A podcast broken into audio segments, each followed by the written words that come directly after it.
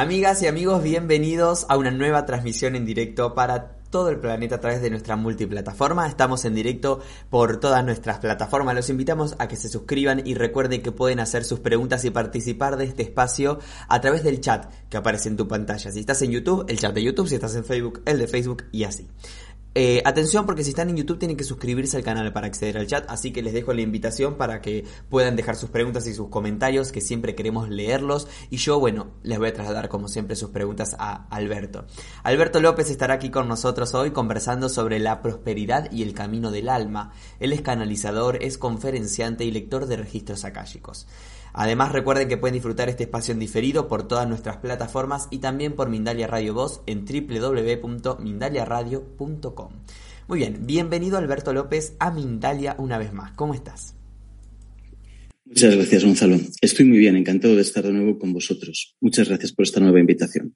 Qué lindo, nosotros también encantados de tenerte aquí, sobre todo estos temas que, que, que siempre nos traes que son súper interesantes. Hoy, el camino del alma y la prosperidad, ¿cómo se entrelazan estos conceptos? Mira, muchas veces hablamos de prosperidad como enriquecimiento, y no es así.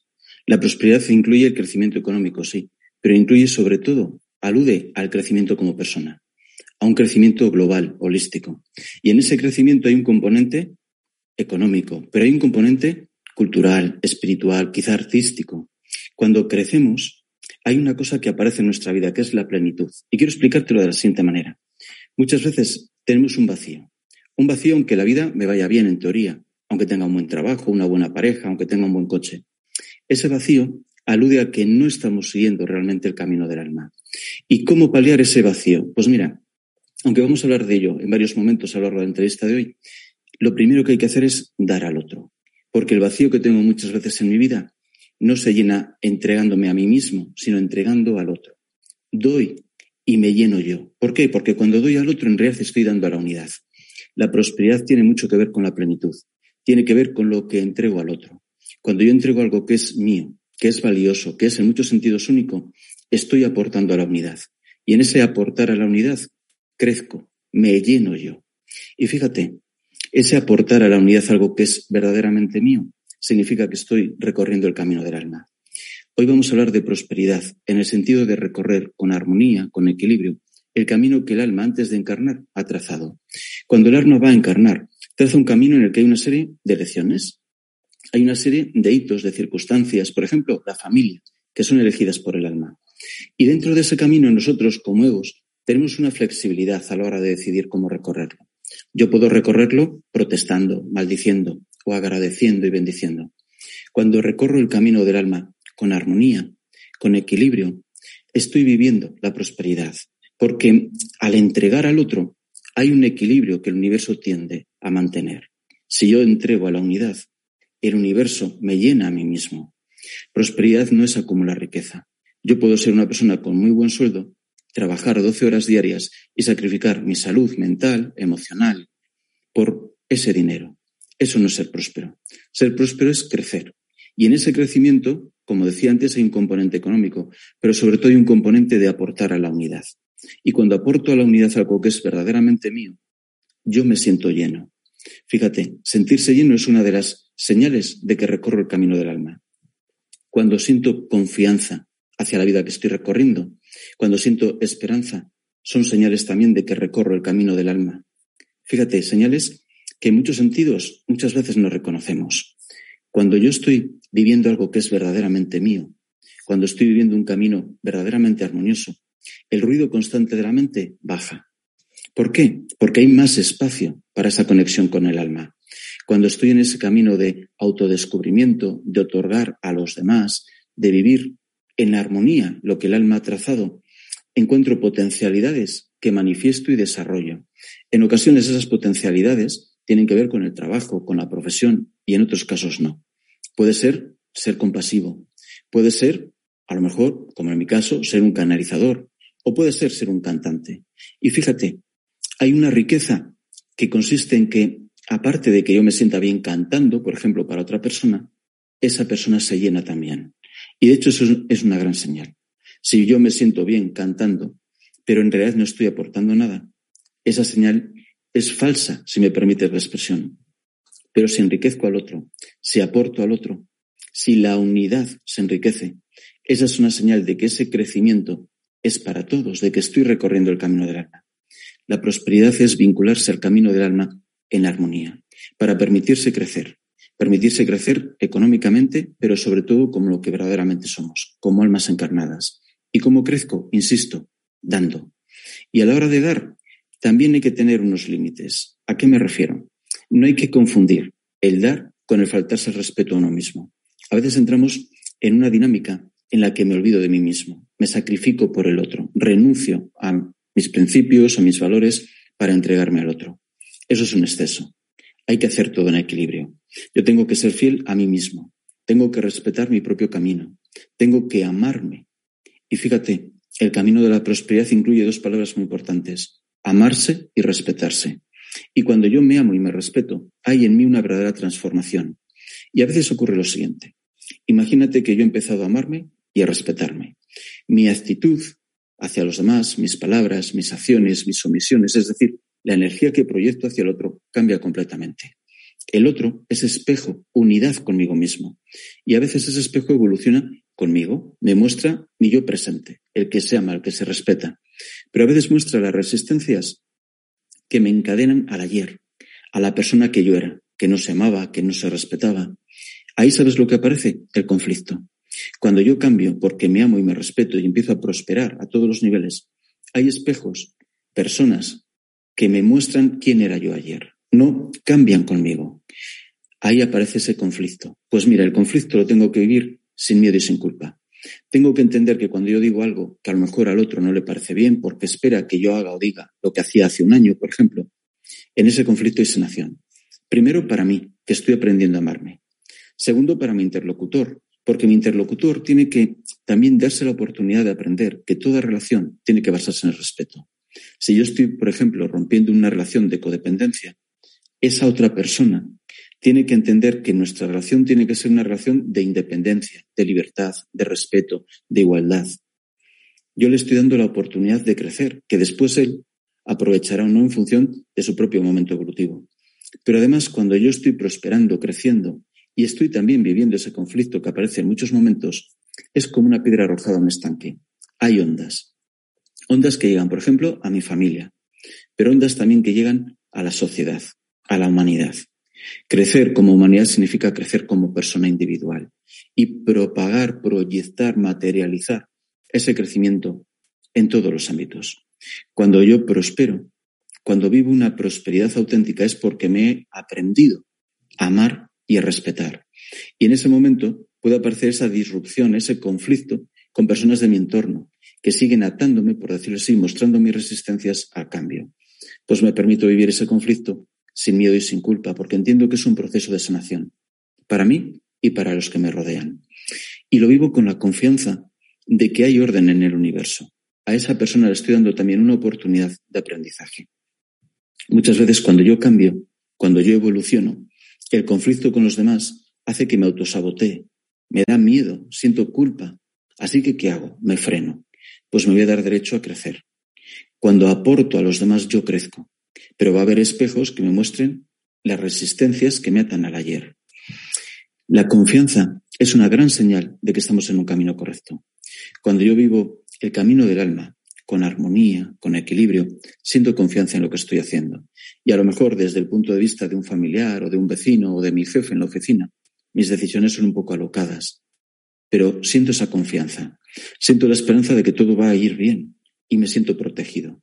Pues esas son también grandes señales de que estoy recorriendo con equilibrio y armonía el camino del alma. La prosperidad no implica ser el más rico, ni implica tener más cosas que nadie implica que dentro de el camino que el alma ha marcado, que tiene, por decirlo así, unos límites, entre comillas, voy a crecer. Yo, por ejemplo, nunca seré presidente de Estados Unidos, pero la prosperidad puede significar que yo en mi trabajo entregue más a los demás, o a lo mejor a los amigos, o a lo mejor en la familia. El ámbito es igual. He puesto el trabajo solo como ejemplo. Y al entregar más a los demás, reciba más y me llene. En cambio de recorrer mi camino con tristeza, con apatía, con desilusión, con desesperanza, lo recorro con la alegría, la confianza y la esperanza de quien sabe que está por llamarlo así, recorriendo el camino correctamente. El alma ha marcado un camino, con experiencias, con lecciones. Vamos a darnos derecho a que esas experiencias las podemos vivir con confianza, con gratitud, bendiciendo lo que nos ocurre y no enfrentándonos a ello. Y al hacerlo así, crecemos. Y crecemos ayudando a crecer a la unidad. Así que hoy sí que os, me gustaría invitaros a dar. A dar con respeto a vosotros mismos. A dar con sabiduría. Pero a dar con la convicción de que en muchos sentidos soy aquello que entrego.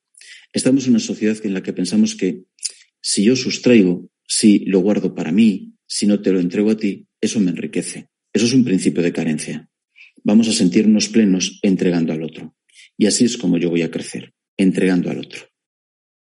Wow, qué lindo todo lo que nos comentás, eh, Alberto.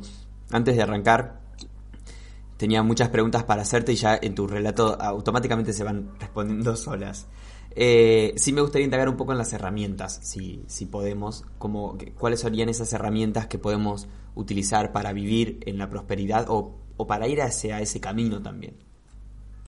Pues mira, a mí hay una herramienta que me encanta, que es el desarrollo de la intuición. Escucharme.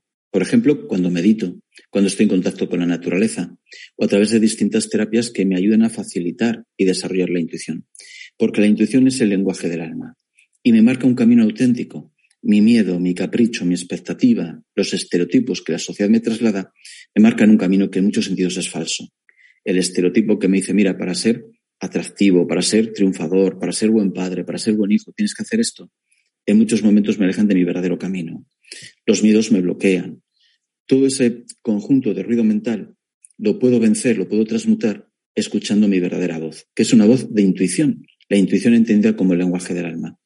La meditación es una herramienta que nos ayuda a recorrer con mayor armonía, con mayor equilibrio ese camino. El contacto con la naturaleza, la gratitud. Cuando agradecemos cambia toda nuestra vibración. Toda nuestra energía se transmuta.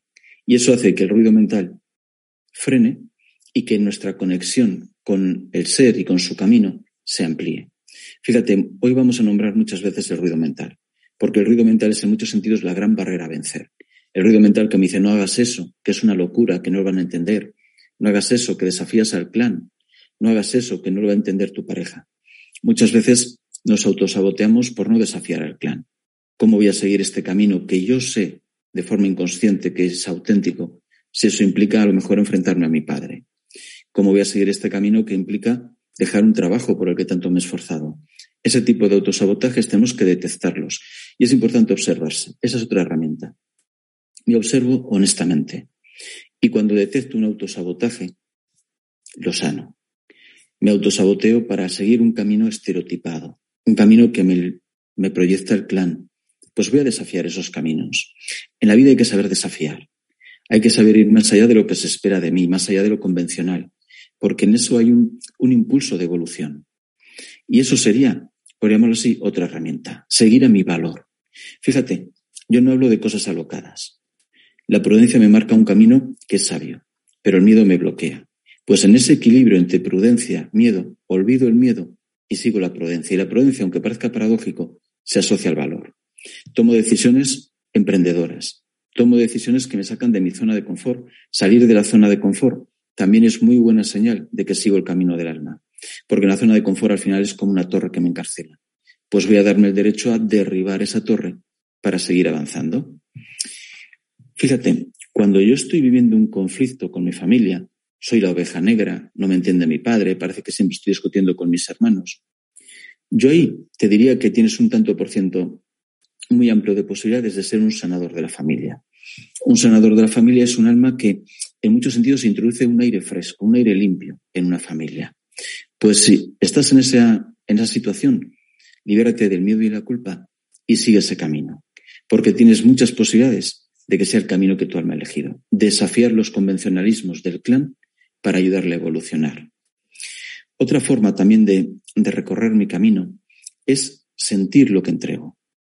Si entregarme enriquece, voy a sentir, a constatar honestamente si hago algo por los demás o por mí mismo. Si lo estoy haciendo por ambos, buena señal. Si es un sacrificio en el que renuncio a mi felicidad, renuncio a mi salud por agradar al otro, Ese tipo de martirio normalmente corresponde a, un sistema de creencias que hablan de carencia. Si es algo en lo que pienso solo, en en mí mismo, en mi egoísmo, en mi bienestar, también estoy hablando de carencia. Pero si siento que te enriquezco a ti y que me enriquezco a mí, ahí tengo muy buena señal de que sigo el camino del alma. Tener confianza, sentir que estoy protegido, todo eso son grandes señales. Y cuando progreso, hay una cosa que, que tengo que tener en cuenta. ¿Cómo cambia mi vida? Si estoy en la misma situación siempre, es que me he quedado bloqueado en alguna barrera. Pero si hay un cambio, ahí puede aparecer esa, esa prosperidad. Así que vamos a darnos derecho a cambiar.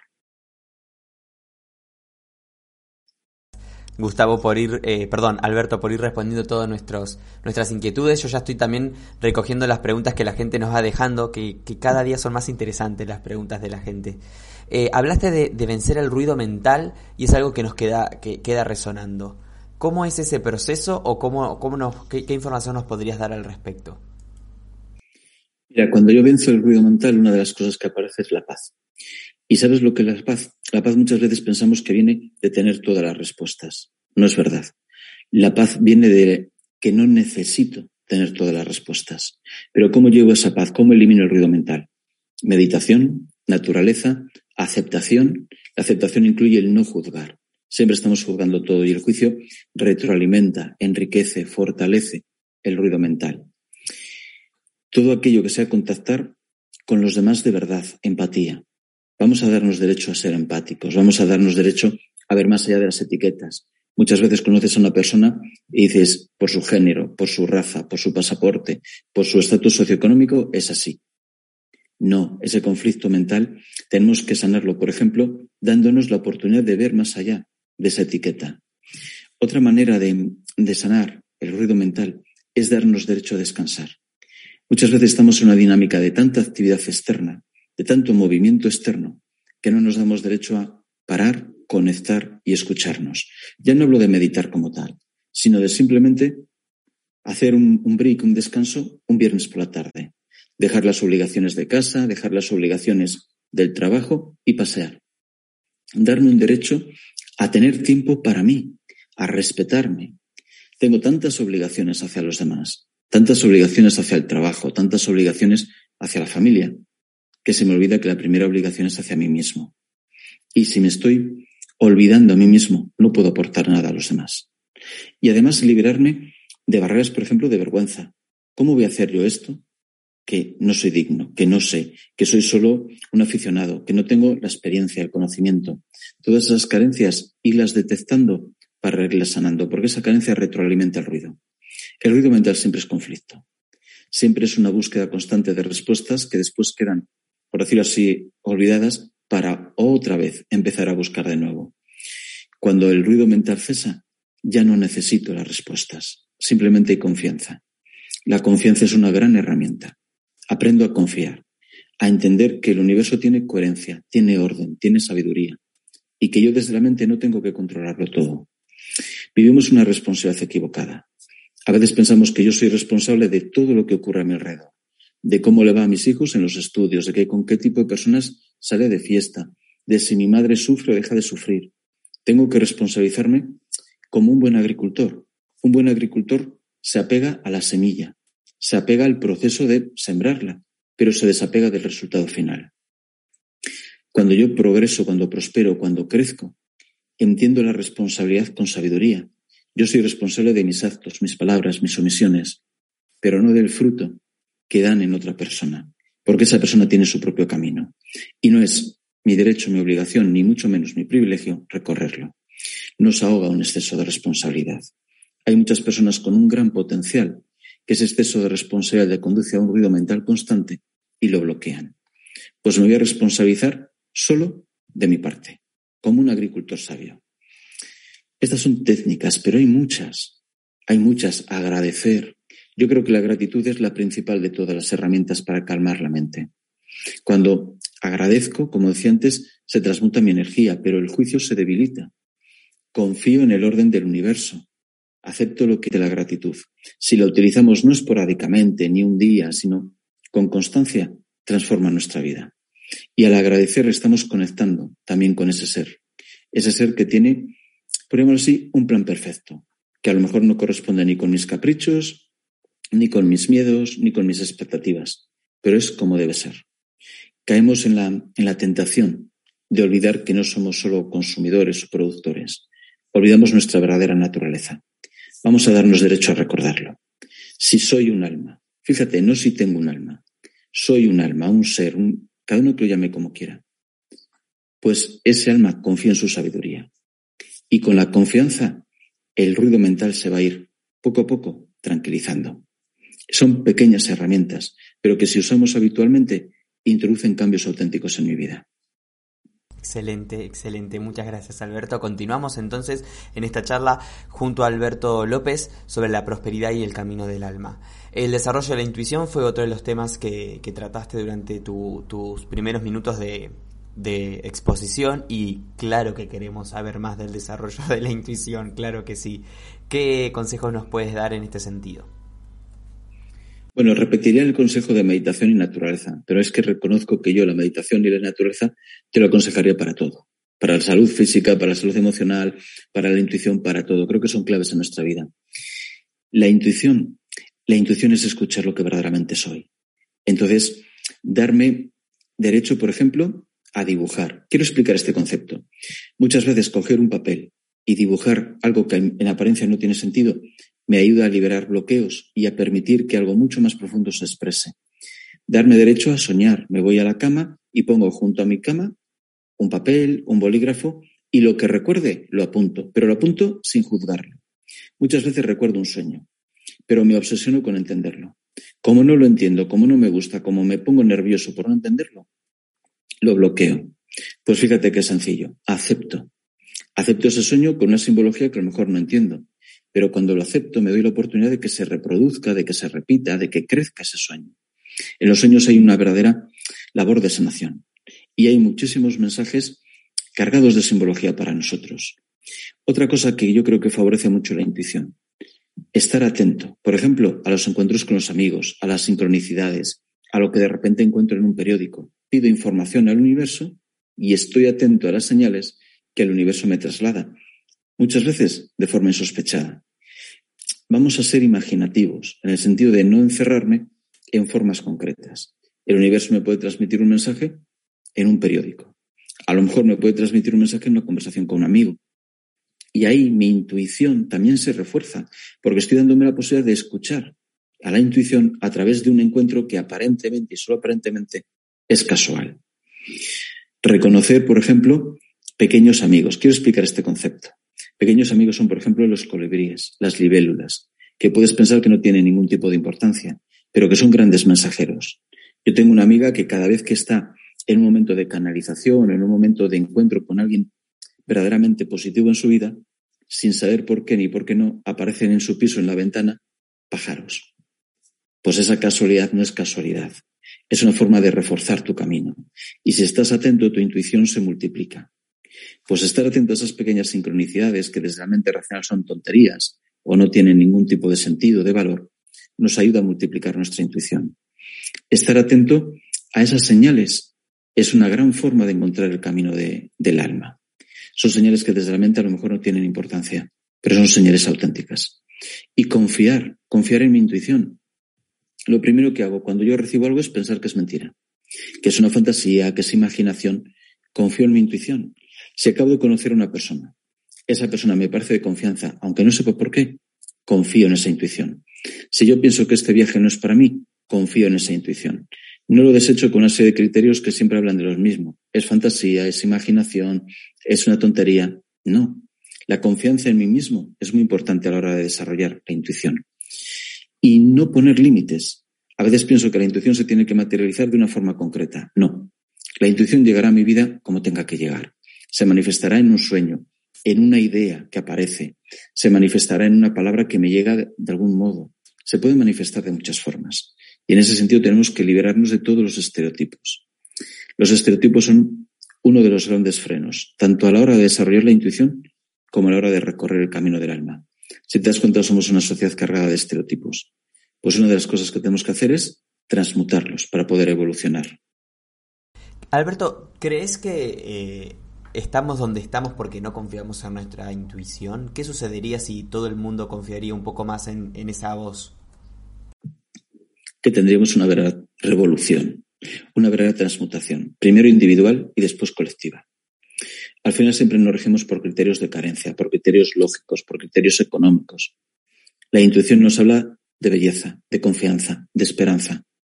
Si me doy la oportunidad de confiar en mi intuición, estoy abriendo la puerta de mi vida a muchas bendiciones y a la protección constante de aquellos que llamamos habitualmente guías. La intuición es una forma de transmutar mi vida, pero al transmutar mi vida estoy también ayudando, colaborando a transmutar toda la sociedad. Fíjate, yo creo que ahora mismo con todo lo que estamos viendo, estamos viendo el momento previo a una, a una verdadera, a un verdadero renacer de la humanidad. Y creo que en ese renacer la intuición tiene un peso concreto. No podemos renacer como humanidad porque cambie un impuesto, porque una ley se modifique, porque un diputado cambie de partido. La verdadera transmutación de la humanidad viene porque yo me veo a mí mismo, no como un consumidor, no como un productor, no como un miembro de un partido, no como, es decir, las etiquetas, sino que me veo de verdad. Cuando entiendo que yo soy un alma encarnada, cambia toda mi vida y cambia todo lo que me rodea. No se trata de que yo vote ahora a otro diputado o de que pague más o menos impuestos. Se trata de verme de una manera nueva. Y para verme de una manera nueva tengo que desarrollar mi intuición. Y en ese verme de una nueva manera hay una evolución en la humanidad. Estamos en el momento previo a un renacer. Una nueva humanidad que no es ni una utopía, ni una fantasía, ni una quimera. Pero tampoco es algo que nos van a venir dado. No es algo que me caiga del cielo, y permíteme la expresión. Es algo que trabajamos nosotros. ¿Y cómo lo trabajamos? Pues entre otras cosas, con el desarrollo de la intuición. Yo estoy convencido de que esa nueva humanidad es una humanidad en la que la canalización, la telepatía, los viajes astrales van a ser el pan nuestro de cada día, y permíteme la expresión. Y el primer paso es confiar. Confiar en que es posible, no posible para los demás, posible para mí. Que esa intuición es una herramienta de transformación, de sanación, para mí y para todos, para la unidad. Que la intuición es un derecho que tengo, no tengo que ganarme ser intuitivo, tengo que permitirme recordar que mi naturaleza auténtica no es ser un consumidor, ni es acaparar más cosas. Mi verdadera naturaleza es soy un alma encarnada y la intuición es una forma de escuchar ese alma. Todos tenemos derecho a escucharnos. Pues la intuición para mí es el paso previo a una verdadera transmutación de la humanidad. Así que confiar. Yo es lo primero que os diría cuando hablamos de intuición. Confiad en vuestras intuiciones y daos derecho a vivir, a vivir lo que esa intuición marca, aunque parezca en cierta manera irracional y lógico. No somos seres racionales, somos mucho más. Vamos a darnos esa oportunidad de vivirlo. Excelente, Alberto, excelente. Bueno, vamos a comenzar a incorporar algunas preguntas de la gente. Eh, antes, para ya responderle algunos, ¿tenés consultas privadas, Gustavo? Eh, perdón, estoy Gustavo, es que salí de una entrevista de Gustavo y ahora entré con una con Alberto y me llaman dos veces que me bueno, te quería preguntar esto de tus consultas privadas porque la gente está en el chat preguntando. Yo le voy a dejar a la gente en la descripción del video tu información, pero sí me gustaría que nos des información desde tu propia voz. Mira, una canalización o una lectura de registros acásicos, que es lo que hago yo, es una forma de contemplar mi vida con más sabiduría. Puedo encontrar razones teóricas a lo que estoy viviendo, el por qué y para qué de mis experiencias, relaciones, enfermedades, pero sobre todo herramientas prácticas. Yo soy una persona muy práctica. Y creo que todo tiene que ayudarnos a sanar. No hay que filosofar, no hay que hablar por hablar, por llamarlo así. Entonces, en mis consultas lo que hay son herramientas prácticas para sanar. Como soy energía, cambiando mi energía, sanando mi energía, puedo sanar una relación con una pareja, puedo sanar una enfermedad, puedo sanar un problema económico. Lo que hacemos en mis consultas es asomarnos a la verdadera raíz de lo que estoy viviendo y, contemplando esa raíz, dotarme de herramientas prácticas para transmutarla. Puede ser esa herramienta, un ritual, un decreto, un acto de psicomagia, lo que sea en cada caso. Pero son actos de transmutación. Son actos en los que vemos el por qué y para qué. Y a partir de esa visión completa que nos facilitan los registros o que nos facilitan nuestros guías, encontramos herramientas prácticas, y en esto insisto muchísimo, para sanar. Si no hay una practicidad, si no hay una sanación real, es un tiempo que no es verdaderamente fértil, que no es verdaderamente fecundo. Vamos a aprovechar para darnos la oportunidad de crecer. Perfecto, ahora sí, entonces vamos con las preguntas que la gente ha dejado para ti en el chat. Vamos a comenzar por Paola Andrea, que está en Colombia, y nos pregunta lo siguiente. ¿Cómo saber cuando estamos listos y listas para trascender? Es decir, cuando sabemos que nuestro propósito está cumplido y hemos evolucionado.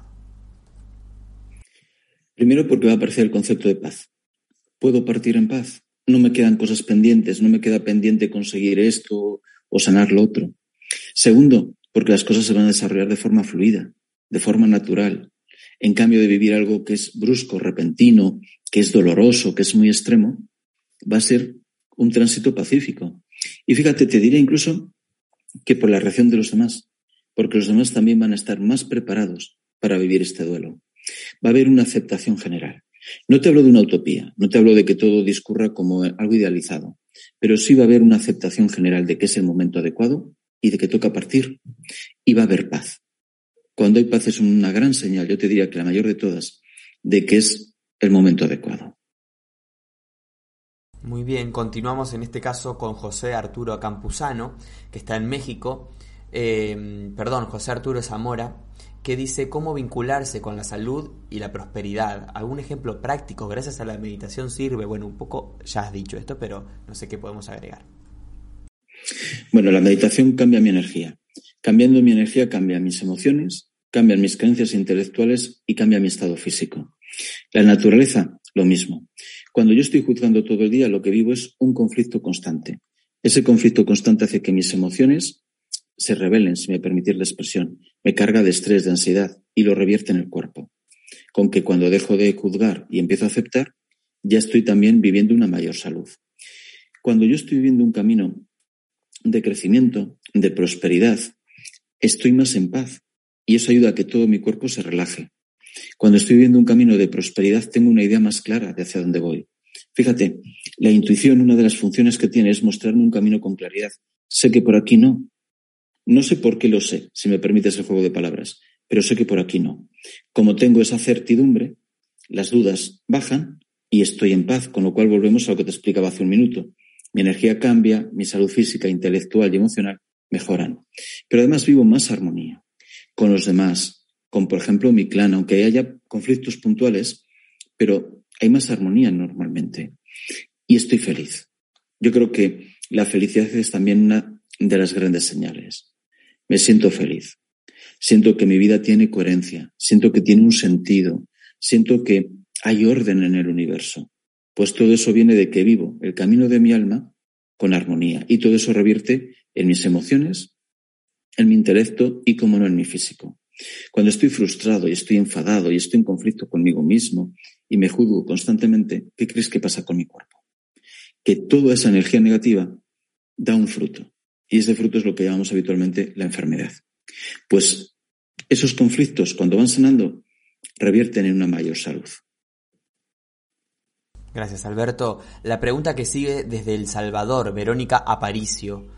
¿Cómo podemos hacer cuando sentimos que estamos en el camino correcto, pero de repente viene el viejo yo a llenarlo de dudas a uno?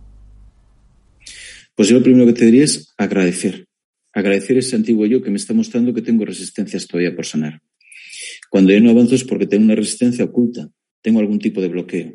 Pues cuando me viene el viejo yo y me dice no y me muestra una resistencia, lo agradezco. Y a partir de ahí voy a empezar a trabajar en sanar esa resistencia. Trabajar a través de distintas terapias, trabajar con todo lo que hemos mencionado hoy, pero trabajarlo. Si yo no lo conocía, ese viejo yo me lo está mostrando. Así que gracias.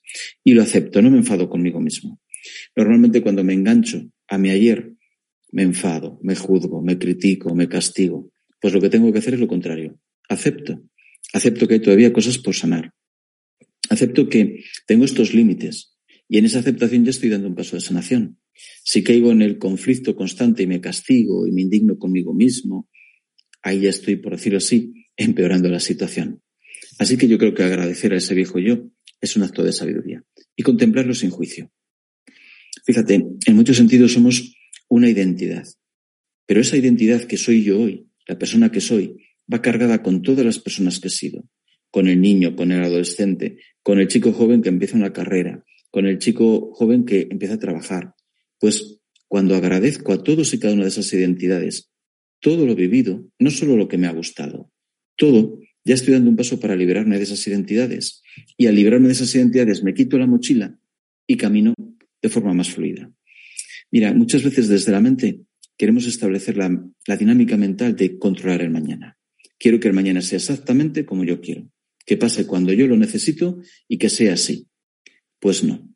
Yo creo que para sanar lo que hay que hacer es mirar al ayer, quitarse la mochila de esas viejas identidades, centrarme en el hoy y abrirme al futuro. Abrirme al futuro que el universo me entrega, porque mi verdadero camino no lo va a determinar mi mente. Mi verdadero camino tiene herramientas como las sincronicidades que no las puedo controlar. Lo que tengo que hacer es aceptarlo. Y además, cuando estoy vinculándome a mi verdadero camino, el universo me empuja, sopla a mi favor. No es una utopía, no es que no vaya a tener retos, pero si el universo me está favoreciendo, ahí tengo una señal fantástica de que estoy recorriendo el camino adecuadamente. Cuando todos son pruebas, cuando todos son problemas, cuando parece que estoy caminando en arenas movedizas, pues ahí ya tengo una señal de que no estoy yendo por el buen camino. Así que voy a confiar en que el universo también va a hacer de su parte. No tenemos que intentar controlar todo. No tenemos que intentar que todo responda a mis expectativas mentales. Tenemos que dejar que el universo haga su parte. Así que agradezco a todas las identidades que he sido su aprendizaje, con todas las experiencias, porque todas eran necesarias, y las dejo partir.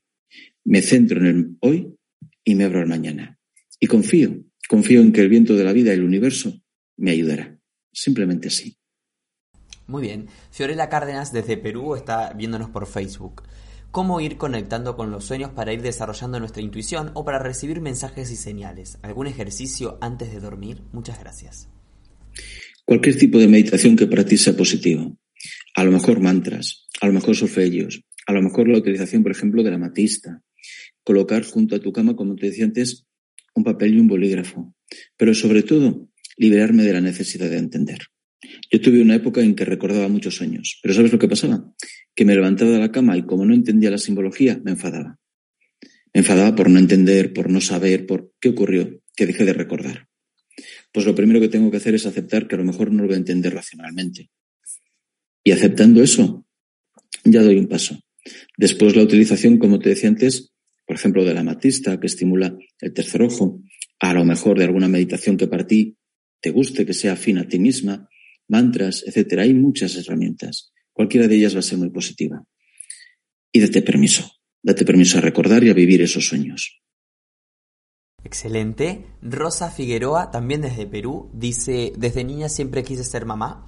Hoy por hoy tengo una linda familia con tres hermosos hijos y mi compañero, mi esposo. Pero me siento insatisfecha con esto. ¿Por qué será? Bueno, Rosa, porque a lo mejor todavía no has alcanzado esa plenitud de la que hablábamos. El tener una linda familia, el tener un, esposo con el que soy feliz, puede formar parte de tu camino, también puede ser la ilusión de una niña. Pero si hay un vacío es porque tu camino no lo estás recorriendo plenamente.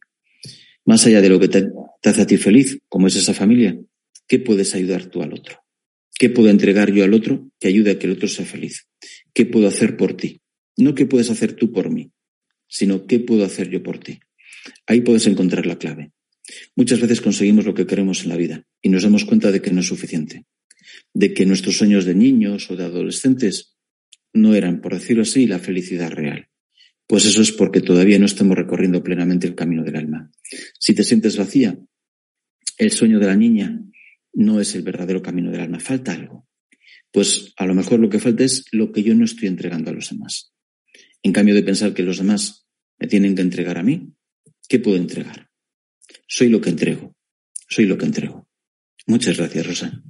Muchas gracias, Alberto, por tu respuesta. Vamos a, responderle desde Colombia. Paola Andrea dice, tuve un sueño hace unos meses que no le di mucha importancia. Era sobre mi esposo, que estaba en un lugar al que para poder verlo debía turnarse en un mes después hospitalizado por, bueno, el bicho, dice.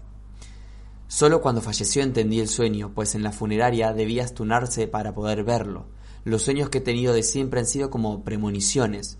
¿Cómo saber y cómo entenderlos?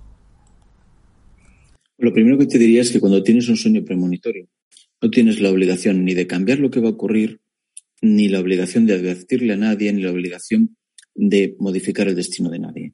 Muchas veces caemos en esa responsabilidad malentendida de pensar que tengo que entender el sueño y cambiar el destino de alguien. No. Para entender el sueño, estudia simbología, pero sobre todo establece un, vamos a llamarlo así, un diario.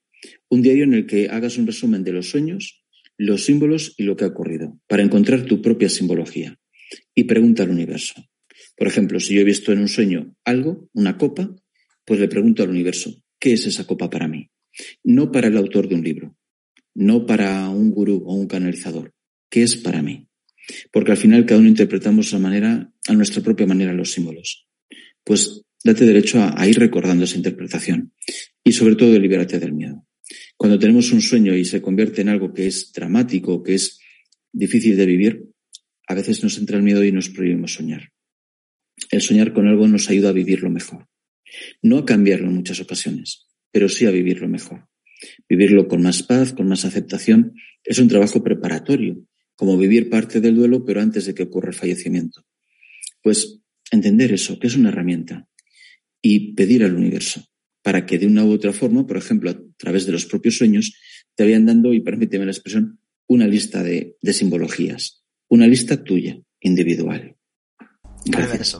Muchísimas gracias por tu respuesta. Nos quedan pocos minutos y quiero utilizarlos para agradecerte a la gente también que ha estado del otro lado en el chat. Saludos para Perú, para Estados Unidos, Colombia, México, Argentina, España, Canadá, Ecuador, Chile, Uruguay. Seguro alguno, como siempre, nos queda ahí en el camino. Agradecerles. Recuerden que la información de, de Alberto la van a poder encontrar en la descripción de este video. Así que ahí los invito a que puedan acceder a la información y te voy a dar la palabra para que te puedas despedir de nosotros y, y hacernos llegar también tus comentarios finales.